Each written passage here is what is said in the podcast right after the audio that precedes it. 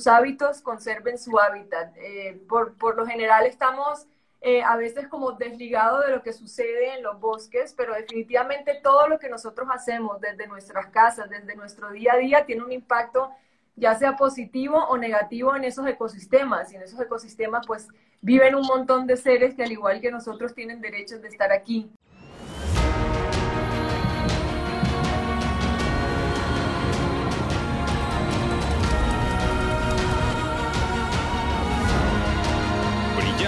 Con Segura. ¡Alex! Hola, Toya, ¿cómo estás? Casi no lo logro, pero bueno, aquí estamos. Bueno, bueno, muchas gracias por, por el esfuerzo. Eh, no pasa nada, problemas eh, técnicos siempre, siempre hay cabida para ellos, eh, con una sonrisa y, y, podemos charlar tranquilamente. ¿Cómo estás? Ah, estoy muy bien, estoy en Medellín, Colombia. Aquí seguimos en la medida de lo posible cuidándonos desde nuestras casas, así que bueno, tratando precisamente de eso, de estar en casa el mayor tiempo posible para cuidarnos y cuidar a los demás. Y esta cuarentena, precisamente, si hay alguna cosa que te puedes llevar buena, ¿qué sería dentro de, de todo el sufrimiento, todas las muertes, obviamente, las enfermedades? Bueno, yo siempre trato de ver lo positivo de todas las situaciones y creo que precisamente este momento que nos ha eh, el planeta obligado a parar, yo creo que ha sido un, momento muy provechoso para mirar hacia adentro y para trabajar en temas, eh, sí, desde lo individual, pero sobre todo desde adentro, desde el ser, de mirar y reconocer aquellas cosas que probablemente cuando estamos muy ocupados no miramos. Eh, y este ha sido precisamente un gran momento para mirar, que cuesta, cuesta mirar, pero pero ha sido bastante provechoso. Y esta pausa precisamente también muy importante para el medio ambiente. Así es, también en algunas, eh, desde algunos puntos positivos y desde algunos otros puntos negativos, pero, pero sí, como te digo, yo siempre trato de enfocarme en lo positivo. Eh, bueno, hemos empezado muy rápido. Antes de todo, quería agradecerte. sí, es que como ha habido este problema técnico, ya hemos sido directos, pero antes de, seguir hablando, pues obviamente toda la gente de Colombia sabe quién es eh, Toya Montoya, eh, gran parte de Latinoamérica también, pero también para los eh, espectadores y oyentes luego del podcast en, en, Europa, pues estaba comentando Toya Montoya, básicamente es alguien que lo ha hecho todo, es una mujer que ha sido emprendedora, ha sido empresaria, modelo, comunicadora, eh, una figura pública en Colombia muy querida y muy, muy respetada, sobre todo también por estos eh, mensajes positivos que siempre eh, da a sus seguidores, que siempre comenta a través de, sus entrevistas. Y es por eso que nosotros le hemos invitado aquí al séptimo programa de Brillantes con Segura y es un placer tenerte aquí. Es un placer para mí estar por aquí y compartir. Fenomenal. Pues quería comentar ampliar un poco el espectro, no solo Santa Marta o Medellín, sino ir un poquito más a lo que es eh, Colombia como país y como país para las mujeres emprendedoras. Eh, obviamente es una situación que está progresando, pero tú como, mujer y emprendedora que has sido, eh, ¿cómo ves al país en estos momentos? Bueno, el país en estos momentos depende eh, de lo que nos enfoquemos, ¿no? Pues definitivamente es una situación eh, que nos ha puesto a todos, como decía al principio, a parar. Colombia, eh, si no estoy mal, es uno de los países en donde la cuarentena ha sido más extensa, entonces evidentemente hay muchas personas afectadas, no solo por el COVID como tal, sino pues porque más del 60% de las personas en nuestro país desafortunadamente tienen un trabajo informal. Eso quiere decir que en este momento, pues, más del 60% de las personas en nuestro país está pasando por una situación muy difícil. Entonces, eh, pues sí, yo diría que es, es, un momento muy complejo para la economía de, de, pues, de nuestro país y para las personas que trabajan precisamente de una manera formal, sean eh, mujeres o sean hombres. Y quiero ir un poquito más allá porque, bueno, yo eh, tengo muchos amigos colombianos, amigas, eh, aún no he tenido la, la, oportunidad de ir, pero sí que es verdad que ha sido un país que ha dado mucho valor a la belleza femenina. también, como bien sabes, pero que, que, tal vez no ha tratado de potenciar otras facetas de, de las mujeres, ¿no? Otras facetas que probablemente en otros países se dé más valor. No sé qué opinas sobre, sobre esta situación. Bueno, yo creo que, no sé, no, no, entiendo muy bien tu pregunta hacia dónde va, pero creo que, que, en Colombia y sobre todo en este momento eh, las mujeres por fin estamos entendiendo y nos estamos empoderando. No me gusta mucho esa palabra, eh, pero siento que, en general hemos sido eh, criadas en un, en un, en un modelo machista, en un modelo patriarcal, en un modelo donde los hombres son los que trabajan, las mujeres son las que quedan en la casa, que no tienen mal siempre y cuando sea tu decisión, pero creo que es el momento en donde todo se está transformando y cada vez pues tenemos, eh, sí, más fuerza las mujeres y cada vez demostramos que podemos hacer muchísimas cosas eh, y no como competencia, sino simplemente como demostrando, no demostrando tampoco es la palabra, pero sí, sí, no sé, yo siento que, es que a mí no me gusta, no me gusta hacer eh, un análisis como competencia, porque no tenemos que competir. De hecho, eh, todos nosotros tenemos dentro de nuestro ser una energía femenina y una energía eh, masculina.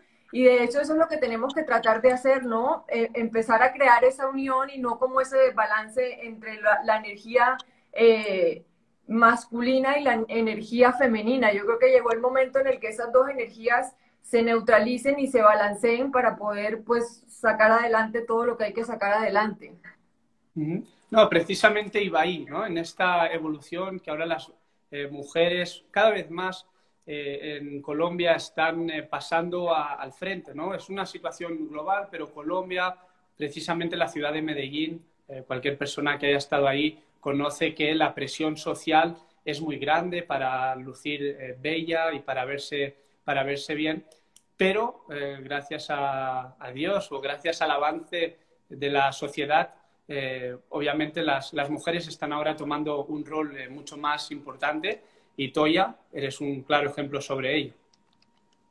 Muchas gracias, Alex. Pues yo definitivamente em, estoy convencida en que en que los estereotipos son esos, solo estereotipos, y como dices tú, pues si Colombia está lleno de mujeres bellas, yo estoy convencida que todas somos mujeres bellas, que todos los seres somos seres bellos en nuestra naturaleza, eh, y creo precisamente, y lo que hablo en mis redes sociales es precisamente eh, volver como a la esencia, volver a enamorarnos de los que somos, independientemente de la raza. Eh, de la que seamos o de los años que tengamos o de absolutamente algo externo, todos somos bellos en nuestra naturaleza y, pues bueno, muchas gracias por tus palabras.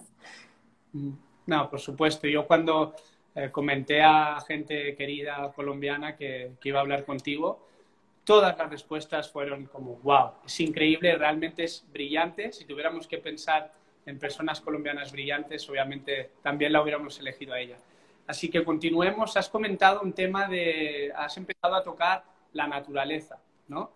Eh, ¿Consideras O2 Reserve el proyecto más importante de tu vida hasta el momento? ¿Por qué te llamó la atención iniciarlo?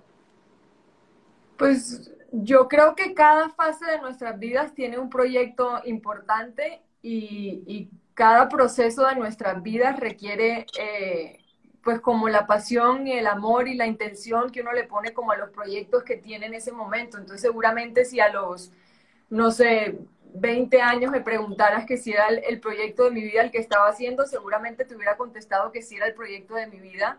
Definitivamente Auto Reserve sí es el proyecto de mi vida, es el proyecto eh, Cuéntanos en este momento me mueve y me apasiona. Eh, O2 Reserve es una empresa que nace hace aproximadamente un año y medio.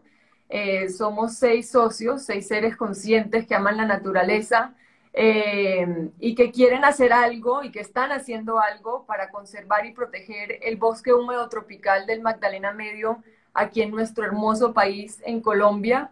Eh, nosotros lo que, lo que hacemos es, en algunos casos, administrar las tierras y en otros casos comprar las tierras, tierras que estén en alto riesgo, ya sea pues, de deforestación, pero ya sea por la ganadería extensiva, por los monocultivos, por la minería ilegal, eh, por todos esos factores que están haciendo y que estamos viendo en este momento que están acabando con nuestros, con nuestros bosques. Y lo que hacemos es declarar esas áreas reservas de la sociedad civil. Y una vez tenemos eh, esas áreas declaradas reservas de la sociedad civil, que es el mecanismo que tienen los privados para proteger y para hacer el rol de protectores pues, de esas tierras, convertimos esas áreas en metros cuadrados eh, de bosque y esos metros cuadrados los sumamos a un banco de metros y luego lo que hacemos es esos metros empezar a crear alianzas con el sector público, con el sector privado y con los particulares para llevarlos a la conservación.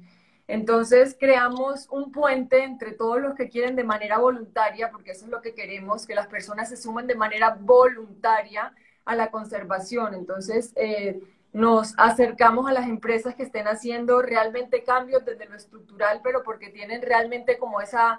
Eh, esa misión de hacerlo, eh, sabiendo que es un tema que es progresivo y que todo es pues transitorio y que de esa misma manera pues todo va a tomar un tiempo, pero los acompañamos en ese proceso eh, y hacemos que ellos, eh, ya sean públicos, privados o particulares, lleguen a la conservación.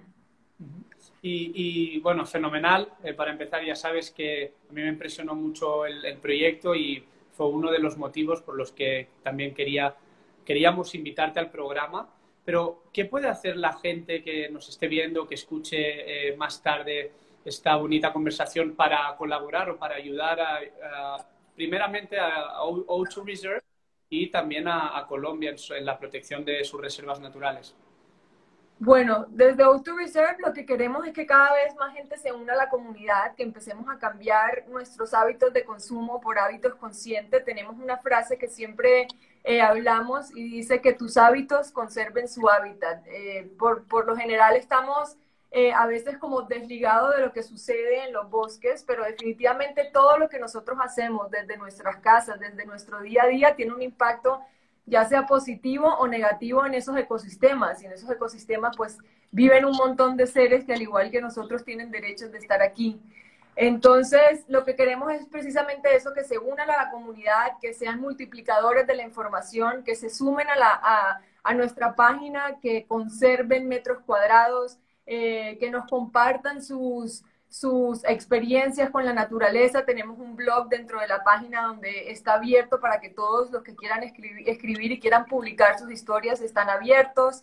Eh, y las empresas, por supuesto, pues aquí también estamos con las puertas abiertas para empezar a crear estrategias eh, que de manera creativa comuniquen esa conservación. Entonces yo creo que hay espacio para todos. La idea es empezar a, sí, a unirnos todos a favor del planeta y, hacerlo todos unidos eh, para, sí, para conservar cada vez más, ojalá no solo el Magdalena Medio colombiano, sino muchas otras áreas de nuestro país y del mundo. Bueno, desde aquí humildemente felicitarte muchísimo por este proyecto, porque he estado viendo a, través de vuestras redes sociales eh, todo el trabajo y, la verdad, eh, muchas felicidades. Eh, quería continuar, precisamente te están enviando saludos desde Santa Marta, desde el lugar que... Exacto, eso es también. Santa Marta que quizás la gente no lo sabe, pero no es tu lugar de nacimiento. En realidad naciste en Bogotá y em, de muy pequeñita ya fuiste a Santa Marta. Eh, y en, para, para, en conversaciones anteriores, en entrevistas anteriores que has tenido, has hablado de la influencia que ha tenido Santa Marta para ti eh, en, en, función de, eh, en el contexto de querer a la naturaleza, respetarla. Entonces, quiero ir a esa niña, a la Toya niña.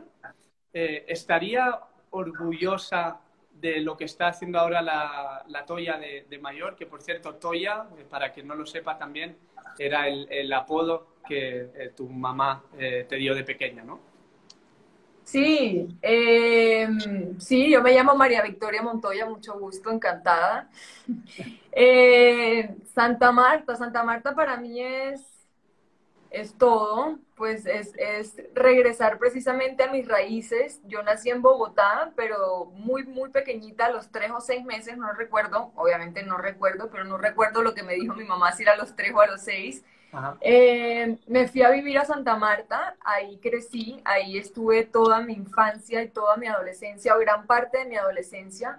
Y debo decir que, que durante todos esos años estuve muy en contacto con el mar, con la montaña. Santa Marta tiene absolutamente todo. Santa Marta tiene la Sierra Nevada de Santa Marta, que es el pico nevado más alto del mundo a nivel del mar. Eso quiere decir que hay absolutamente todos los pisos térmicos en esa ciudad.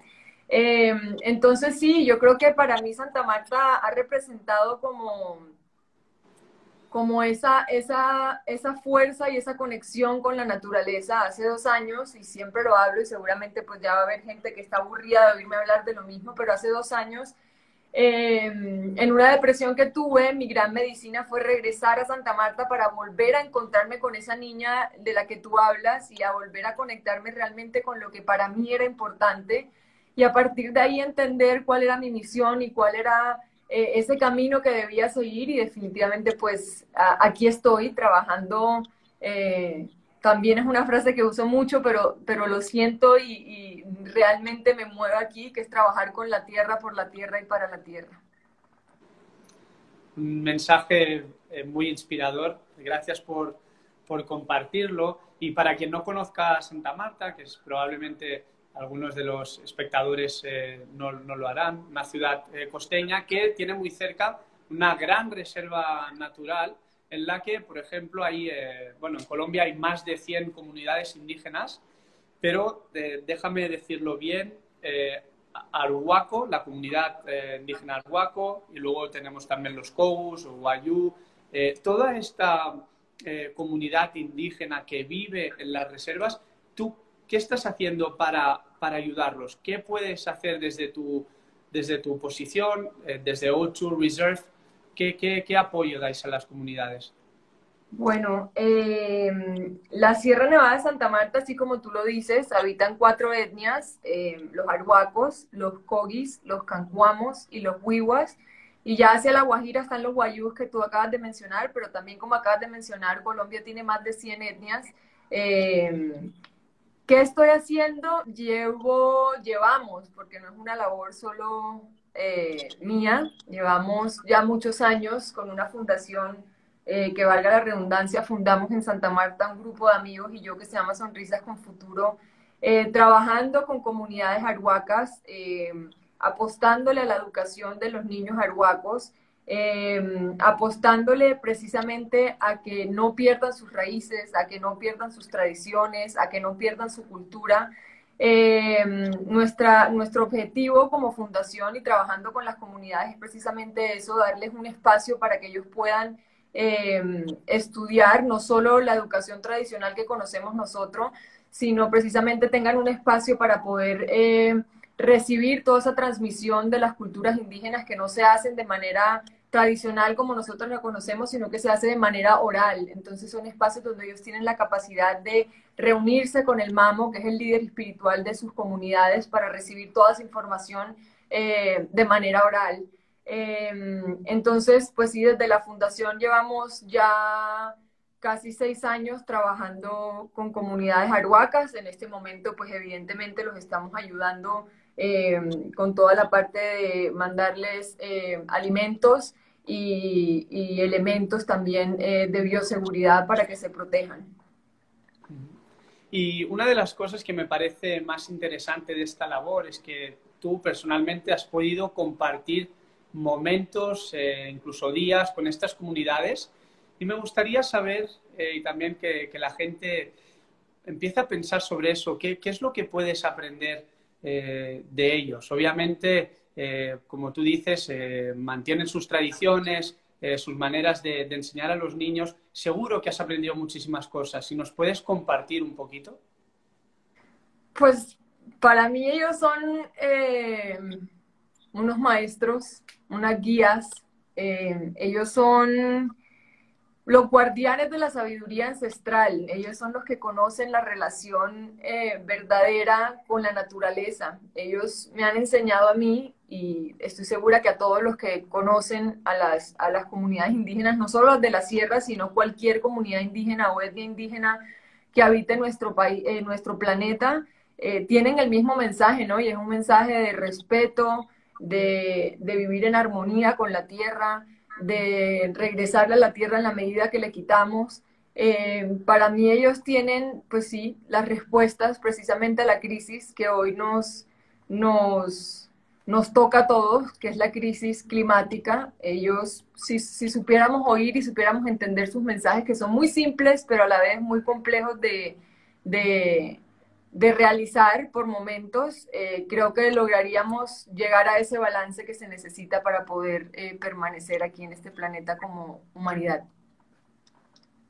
Bueno, pues desde aquí también una envidia sanísima a que hayas podido eh, comunicarte. Yo aquí en Estados Unidos también, obviamente sabes que hay muchísimas comunidades indígenas e intentamos trabajar también para difundir su, su mensaje, para proteger las comunidades y de hecho aquí en California hay eh, varias eh, importantes. Todos podemos coincidir en que has tenido una trayectoria brillante, valga la redundancia, pero es verdad que también todos pasamos por momentos complicados, tenemos altibajos y es una cosa que aquí nos gusta en este programa hablar por lo menos un poquito sobre ello, para que la gente entienda de que no todo es casualidad, de que no todos estamos siempre la, la, Toya, aunque siempre en sus fotos eh, parezca eh, radiante, sonriendo, pues obviamente también eh, tenemos nuestras batallas interiores y me gustaría, si puede ser, si pudieras compartir algún momento que tú consideres que ha sido bajo, complicado para ti y sobre todo lo que nos interesa es ver los aprendizajes que, que pudiste tomar de, de esos momentos malos. Yo creo que la vida es un gran aprendizaje. Yo creo que vinimos a, ser felices, pero a aprender, aprender de todas las situaciones que, escogimos venir a aprender. Em, yo siempre hablo y a veces me cansan las redes sociales porque siento que todo es tan, tan perfecto y tan maravilloso y todo el mundo es lindo y solo mostramos lo bonito y lo maravilloso que es nuestra vida y, y los viajes y las comidas increíbles que preparamos, pero muy pocas veces se muestra en realidad lo que somos. Y así como dices tú, eh, todos tenemos batallas, todos, todos, todos, incluso cuando uno está por, el, por, por un momento positivo en su vida, porque yo creo que todo es cíclico y, y, por momentos uno está muy bien y por momentos uno está muy mal. Yo creo que constantemente estamos aprendiendo eh, de la vida y de las situaciones y de, y de las personas que nos rodean y sí, yo siempre hablo de ese gran momento que fue mi momento de despertar, que fue hace dos años, que fue em, una depresión, una depresión clínica que, que literal casi me mata, una, una, depresión que, sí, una depresión, depresión real, como, como, como muy pocos quieren verlo, pero la depresión existe y no es una tristeza, no es una tristeza profunda, es una depresión es un desbalance químico que hay en el cuerpo que te producen un montón de cosas muy horribles, que te dan ataques de pánico, que no entiendes por qué estás vivo, que no le encuentras sentido a la vida, que te quita el apetito, em, que no quieres salir al mundo, que te quieres quedar en la cama, que te adelgazas un montón de kilos. Pues todo eso pasé eh, hace dos años. Eh, pero como dices tú, a todo hay que sacarle, sí, como un, un, mensaje y un aprendizaje y definitivamente para mí, como dije, es el gran regalo de, de, la vida, que pues la vida me ha dado ese gran regalo, que fue horrible porque duré un año entero tratando de salir de esa depresión e hice muchísimas eh, terapias, muchísimos talleres, busqué muchísima ayuda desde lo holístico hasta ya lo psicológico, lo psiquiátrico, así que pasé absolutamente por todas las etapas. Yo creo que un día sentada haciendo una lista de todas las terapias que había ido, pues la lista era como eterna. Y al final entendí que, que, era lo que yo le estaba pidiendo a la vida hace muchos años y era entender cuál era mi propósito y entender por qué y para qué estaba aquí en este planeta. Y ahí entendí que mi camino era ese, trabajar eh, en lo que estoy trabajando hoy en día y en, y en, pues en el camino en el que voy. Bueno, Toya, gracias de, de, todo, de todo corazón eh, por, por, compartirlo eh, y felicidades también eh, por, por, el éxito que, que has seguido eh, viniendo a ti, ¿no? Porque al final nosotros atraemos, como bien sabes, eh, las energías y, se ve que aquí estaban comentando, eh, se ven los ojos de, de Toya, ¿no? Lo, que ama la naturaleza, lo que ama los seres humanos y esto obviamente se contagia. Y toda la gente que te sigue, te está escuchando ahora y, reflexiona también, ¿no? Por dentro y, quiere tomar acción en su vida. Vamos a la toma de decisiones. Es otra de las eh, cuestiones que a veces eh, nos gusta comentar, eh, sobre todo con personas pues que han tenido un éxito como el tuyo en, en, su sector. Cuando te llega una idea o un proyecto, ¿en qué te guías, en qué te basas para decir que sí? Porque la mayoría de la gente eh, cuando les llega cualquier idea, por ejemplo, que sea un poquito mejor eh, económicamente, una propuesta que sea un poquito mejor económicamente o que te dé un poquito más de tiempo libre, etcétera, eh, ya se agarra rápidamente. Pero obviamente la gente que, como tú, si deben llegar millones de propuestas, pues nos gustaría saber qué es lo, lo que más valor le das a, a la hora de decidir si sí o si no participar. Yo me guío siempre por la intuición. Siento que la intuición nunca nos falla. Siento que por momentos uno se desconecta de esa intuición y de ese poder que tenemos todos adentro de saber decidir y discernir de lo que es bueno o es malo para nosotros. Eh, y una vez tú conectas y entiendes que aquí están todas las respuestas, yo siempre me voy por, por ahí, por la decisión que a mí me genere paz, por la decisión que a mí eh, me conecte con el proyecto. Yo siento que todos los proyectos que he hecho, eh, sobre todo en los últimos dos años de mi vida, son proyectos con los que realmente eh, vibro, con los que realmente, eh, como decía ahorita, me conecto. No lo hago por un tema económico ni por el tiempo, no, tiene nada que ver con eso, sino más de lo que a mí me hace sentir bien, de lo que sea coherente con, con mi mensaje con lo que yo siento, con lo que pienso y con lo que digo. Lo hago más por ahí que por, por, los otros factores. Y también pues he tenido la, fortuna, eh, el tiempo yo sí debo decir que es algo que a mí me, me gusta como, como tener en cuenta a la hora de, porque yo no sé si es por mi signo o por la manera, ni idea por qué será, pero yo soy muy de ponerle mucho impulso y mucha fuerza a las cosas en un corto periodo de tiempo y sacarlas adelante, pero me cuesta mucho más los proyectos que son a largo plazo. Eh, entonces, eh, sí, como me gusta tener mi tiempo libre, supongo que por eso le pongo como toda la energía. Em, pero bueno, estoy aprendiendo, por ejemplo, con UTU es, es un proyecto que, que, sí es para toda la vida, que sí es un proceso largo, que apenas estamos comenzando. Eh, entonces, sí, todos son aprendizajes, pero sobre todo lo que me mueva y lo que venga de aquí adentro. Y por curiosidad, eh, ¿qué signo eres? Porque sé que eres de diciembre, creo que el 3 del Soy Sagitario.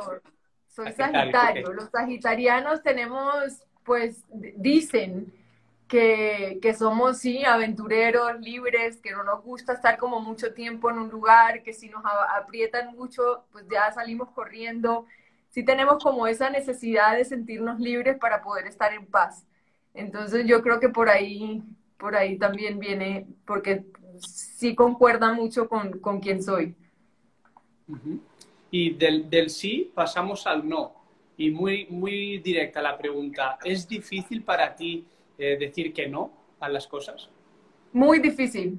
Es un tema que, que me ha costado trabajo y es, es uno de los grandes aprendizajes. Yo siempre mm, eh, trataba de complacer a todo el mundo, incluso cuando, cuando me estaba faltando el respeto a mí, no el respeto, pero sí el respeto a esa intuición, como el respeto a esto no me hace bien, esto no me gusta, esto no me siento, no me siento cómodo con esta situación. Incluso en esos momentos decía que sí, porque también estamos acostumbrados, yo creo que también es algo cultural, porque yo tengo amigas, no sé, los españoles son súper directos para decir las cosas, vamos mañana a comer, usted dice, no, no, no quiero o no puedo y no les importa. Nosotros, sí, mañana vamos y después sacamos una excusa con que no, mañana estoy ocupada, no puedo. Entonces sí es como me ha costado muchísimo trabajo eh, decir no, aunque ya estoy aprendiendo y ya no me siento mal por decir no. De hecho, cada vez que digo no, me felicito y lo reconozco y lo hago consciente para entender que, que, está bien decir no, está muy bien decir no. Y está muy bien por ponerlos, no por egoísmo, sino por, por salud, eh, ponernos por encima eh, de las situaciones, eh, sí, no tratar de complacer a todo el mundo, sino, sino primero a nosotros para poder después dar, ¿no? Pues repito, parece que te esté felicitando todo el rato, pero felicidades por llegar a ese momento de, de ser consciente de que decir no no es una cosa que sea maleducada, egoísta, sino que es un respeto también a uno mismo y obviamente pues si son cuestiones que ya ni se alinean con, tus valores, descartado. Eh, pues eh, me quedaría hablando toda la tarde, pero nos gusta ajustarnos a, nuestro horario. Eh, prometemos a todos los invitados que es media hora. Así que vamos a ir terminando con el test de Brillantes con Segura. Ahí estás, se perdió un momentito. Sí, no, se me está quedando sin pila el celular, pero nos quedan, me quedan 20%, así que estamos bien. Bueno, estamos, estamos bien, sí. Vamos eh, terminando con el test de Brillantes con Segura. Eh, antes de empezar, ¿estás preparada? No, pero, pero ¿No? pero sí. No, mira, dije que no. Perfecto, entonces no lo hacemos. Ya, chao. No, mentira. Vamos a eh, hacerlo. Por cierto, me han dicho que tienes un acento muy costeño, ¿es verdad eso? súper costeño, tú no, tú no lo debes notar, pero mi acento es el equivalente, no sé, a mí, me, a mí, yo viví muchos años en España y me decían que si era de Islas Canarias y yo siento que los, los, de Islas Canarias hablan un poco como los venezolanos y los costeños también hablamos como los venezolanos. Entonces ahí... Yo, identifico mejor el, el, acento paisa y el, y el rolo, pero ya al, costeño de Santa Marta ya eh, se me pierde. Ok. Pues eh, vamos con el, con el test. Eh, lanzo pregunta y me, me respondes, ¿ok? Listo. ¿Tu libro favorito? Mi libro favorito, tengo varios libros favoritos, pero ahorita que estamos hablando del tema de las comunidades indígenas, hay un libro que me gusta muchísimo que se llama Los Guardianes de la Sabiduría Ancestral de Wade Davis. Wow. ¿Sabemos el autor? Luego lo buscamos. Wade Davis. También es el autor, el, autor del Río, que también es un gran libro, que se los recomiendo. Pues lo, lo, lo anotaremos, eh, luego lo pasaremos eh, el próximo miércoles, eh, pasaremos todas las recomendaciones de Toya. ¿Película favorita? Película favorita. Hay una película que a la gente probablemente le parezca extraña de ver, y es una película bastante vieja ya, se llama El Planeta Libre, es una película francesa eh, que nos habla precisamente de las relaciones humanas, de las relaciones con la naturaleza, de la necesidad de vivir eh, de manera creativa y libre. Wow, ok. Anotada también. Eh, es, bien es bien extraña la película, pero el mensaje de fondo es, increíble. ¿Es independiente? ¿Es una película independiente? Sí, se llama en francés, yo no hablo francés, pero se llama La, la Belle Verte. No sé si se pronuncia así, pero algo así. Está bien, eh, un poco de acento costeño ahí. eh, proseguimos con el hobby eh, favorito de, de, Toya. Hobby favorito. wow, eh, bailar. Yo creo que, que tenemos muchas emociones acumuladas adentro y el baile nos permite como soltar todo eso que no queremos que esté dentro de nuestro cuerpo para no enfermarnos. Entonces yo bailo, bailo muy mal, solo bailo salsa bien, el resto bailo muy mal, pero yo bailo. Bailo y canto. Bachata, que bachata ¿no? Bien. pues yo hago el intento, pero... pero pues, Los pasitos. Sí, me gusta, bailo casi todos los días. Ay, bueno, sí. Perfecto para, para también el estrés, ¿no? Liberar liberar tensión. Eh, pasamos a una persona que tú consideres un referente. Puede ser a nivel profesional o, personal. Hay una mujer eh, que me acaba de terminar un libro de la historia de su vida. Ella se llama Wangari Matai. Ella fue la primera mujer eh, africana en ganar el Premio Nobel de Paz fue viceministra del Medio Ambiente de Kenia y fundó el, el movimiento eh, Green Belt, que, donde sembraron más de 30 millones de árboles y donde le dio eh, trabajo a muchísima gente a partir de esas siembras. Entonces, para mí, eh, leyendo su historia, pues fue como un gran referente y sí, la admiro muchísimo y creo que todos deberíamos conocer su historia. Genial, lo anotamos también aquí abajo. Y por último, para terminar, cuando te pregunto por una persona brillante, ¿quién, quién, se, te ve, ¿quién se te viene a la cabeza? La primera persona. Todos. Somos todos. brillantes porque somos todos luz.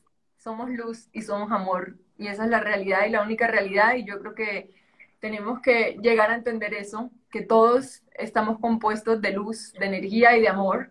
Entonces todos, todos los seres humanos somos brillantes y luminosos y maravillosos. Buenísimo. Y si te puedo insistir un poquito y todos brillamos, ¿hay alguno que tú consideres eh, también a nivel personal, a nivel eh, profesional, eh, un ser de luz que, digas, uy, es que esta persona cada vez que la veo me inspira, me, me, produce motivación, me motiva? Mi mamá. Mi mm. mamá es un ser de luz un gran referente en mi vida, la mujer que me, que me ha apoyado y que me ha guiado y que me ha acompañado todos los años. Eh, a ella, pues ella, ella es mi gran referente. Perfecto, pues un saludo a, tu mamá, a todas las mamás eh, y papás también. Y bueno, hasta aquí el, programa de hoy, el séptimo programa de Brillantes con Segura. He visto que me han ido dejando eh, preguntas en el simbolito este de las las cuestiones que no son públicas las preguntan por aquí. Por favor, si las pueden eh, poner en, los comentarios. Eh, después, precisamente, vamos a subir este vídeo inmediatamente después y luego en YouTube, en formato podcast, en todas las plataformas, para que puedan escuchar esta conversación tan interesante y, y, una conversación que arroja luz o puede arrojar luz a personas que, que estén ahora probablemente en un momento bajo y, que luego, eh, escuchándote, eh, puedan eh, seguir adelante, seguir luchando. No me gusta mucho decir luchar, pero sí viviendo. No sé después, si, de, después de la oscuridad siempre, siempre, siempre hay luz. Eso fue algo que me enseñó esa situación y que me enseñó una gran amiga em, que tuvo, que pasó por un proceso de cáncer, que me dijo, después del túnel y después de toda la oscuridad siempre hay luz. Entonces, sí, siempre hay esperanza y, aunque estén pasando por un momento difícil, eh, que tengan en cuenta que dure lo que dure, van a salir de ahí, van a salir mucho más fuertes y más luminosos eh, y con mayor claridad sobre lo que quieren en la vida y lo que no quieren en la vida. Gracias, Toya. Antes de terminar, si le quieres eh, dar unas palabras a toda esta gente que te ha estado saludando, enviándote muestras de cariño y con eso terminamos. No, a ti muchas gracias por abrir este espacio, eh, por tu tiempo, a quienes nos acompañan eh, también. Solo gratitud eh, por acompañarnos. Gratitud y aquí estoy siempre abierta, de corazón abierto para contestar sus, sus preguntas. así que nada, muchos besos, mucha, mucho amor y mucha luz para todos. Muy bien, muchísimas gracias, estamos en contacto y y cuando vengas a Los Ángeles y si vienes, eh, pues aquí tienes un amigo y cuando venga a Colombia eh, intentaré eh, llamarte, ¿ok? Aquí te, aquí te espero, un abrazo gigante. Muy bien, chao. Feliz tarde, chao, chao.